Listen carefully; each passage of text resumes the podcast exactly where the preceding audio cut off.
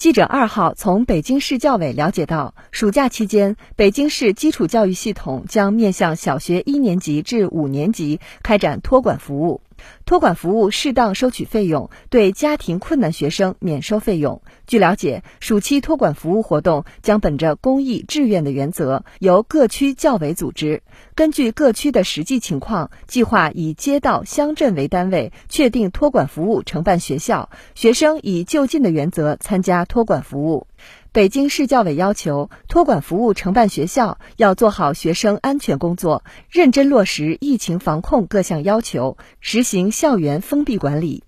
根据相关要求，托管服务内容主要包括提供学习场所、开放图书馆、阅览室，有组织的开展体育活动等，不组织学科培训和集体授课，以学生为本。帮助家庭确有需要的学生过好暑期生活，托管服务适当收取费用，对家庭困难学生免收。